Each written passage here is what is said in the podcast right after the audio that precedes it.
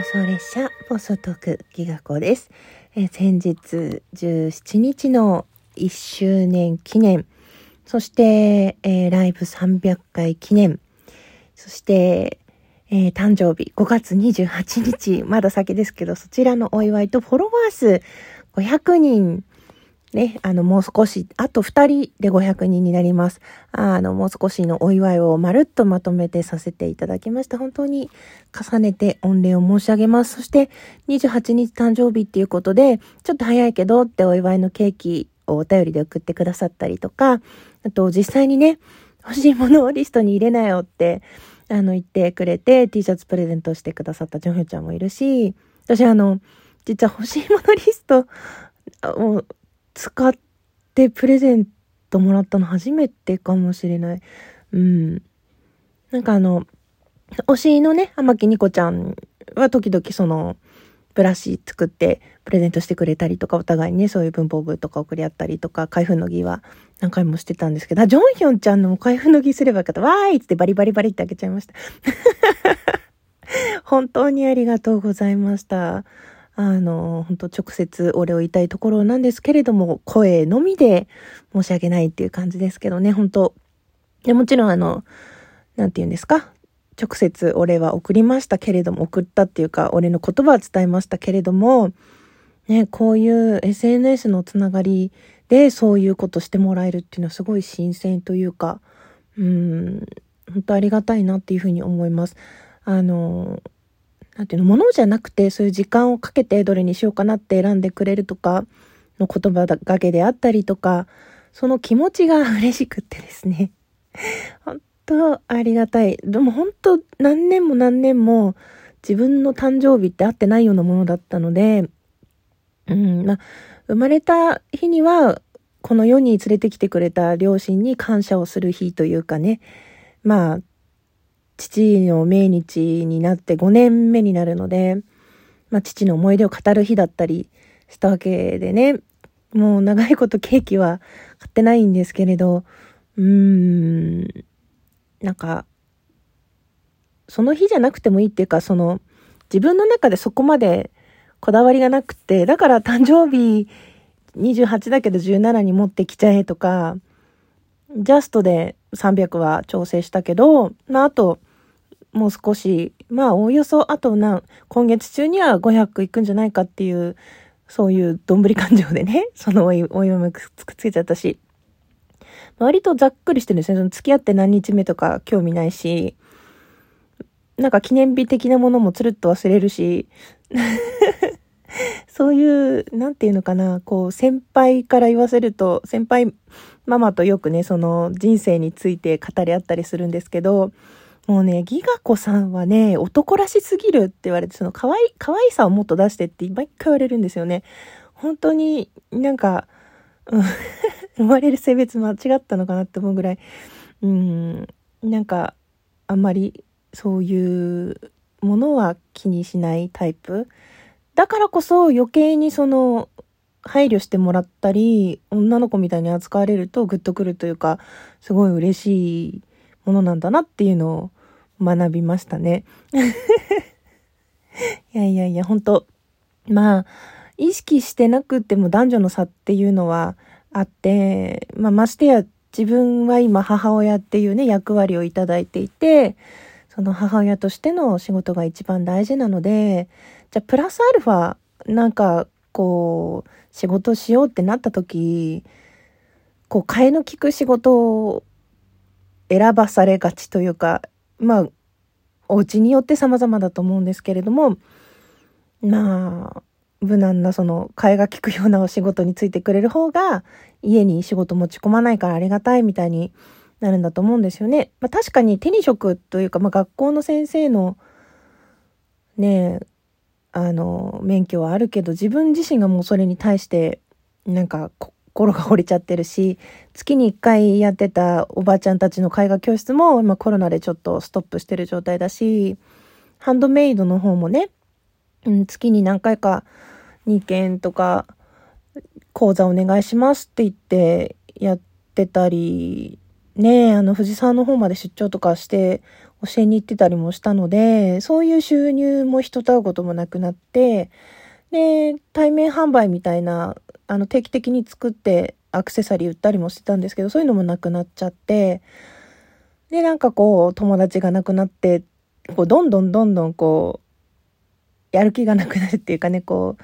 筆を折るじゃないんですけど、ちょっと今編めない状態になっていて、まあ、人にね、誰かにこう、編むっていうのはすごい好きなので、時々やってるんですけど、まあ、一回手にして覚えた技術っていうのは、そうそう簡単に失われることはないので、自転車の乗るのと同じでね。だその自分がやりたい仕事、生きがいとか、そのやりがいみたいなことと、の家族とか社会が求めてくる自分のような立場の人への仕事。もう子供が学校に行ってる間だけ隙間時間に働きたいとか、その、急に休むかもしれないとか、そういう替えが利く仕事ってなると本当に介護職かレジのパートかみたいな、全くこう、ね、つまん、つまんないって言ったらその仕事に携わってる人を拒否、拒否というか否定することになっちゃうんで、まあ否定するわけじゃないんですけど、もっと違うことがしたいなって私がやりたいことはもっと他にあるのに、これをしなくちゃいけないのかなって。まあ無理してしなきゃいけないところにもいないんですが、まあその、時間がただただあるように見えるんでしょうね。こう、働いてほしいっていうね、話が出てくるってことはね。もちろん私もこうやって配信してることは家族には言っていないので、娘にはバレてますけど、うん。まあ、それを仕事に、この配信を仕事にしようとは思ったことはないので、まあ、趣味ではあるから、まあ、そこで収入を得ようとは思ってないんですけど、うん、なんか難しいよねって思います。なんか、うーん、生きがい、やりがい、それを求めるのはわがままなんでしょうか。そのやりがい、生きがいを趣味に反映させて、仕事は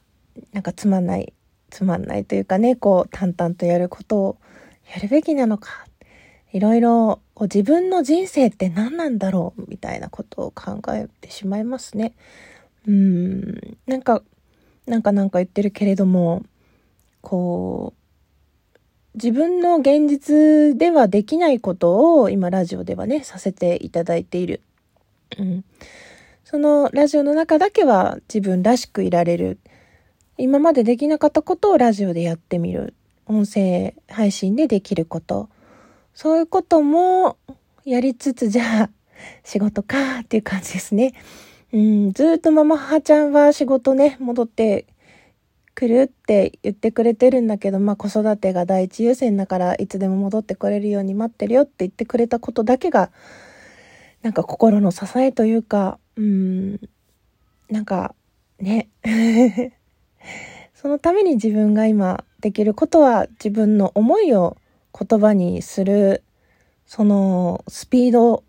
精度を高める。うん、そういうところかなと思います。なんかこう、自分の思いを形にするのもそうだし、何かで表現する、その表現の引き出しを増やす。うん。ね、どうせやるんだったら子育てにしっかり携わらせてくれと思うわけですね。うん。ね、こんな家事だってままならない時もあるのに、これ、なんか、うーん、ね、手伝ってくれる人が増えるわけでもないのに、えー、私ばっかりっていう思いがどこかにあるのは間違いないですね。うん、難しいことだけれども折り合いをつけながら、まあ、チームとしてやっていかなければならないところ。うーん。そうそう、あの、先日ですね、あの、お笑い初めて、生まれて初めて漫才をやったんですけど、こう人を笑わせるっていうのはすごい難しいことなんだなって思いましたね。あと、リアルタイムでの掛け合いがやっぱ収録だとできない感じがして、若干のズレがあるっていうか、まあ同時に歌えないのと同じで、なんかその呼吸みたいのがね、うん、すごく難しいんだなって、何でもやってってみないとわかんないことってあるんだなっていうふうに思いましたね。その5時間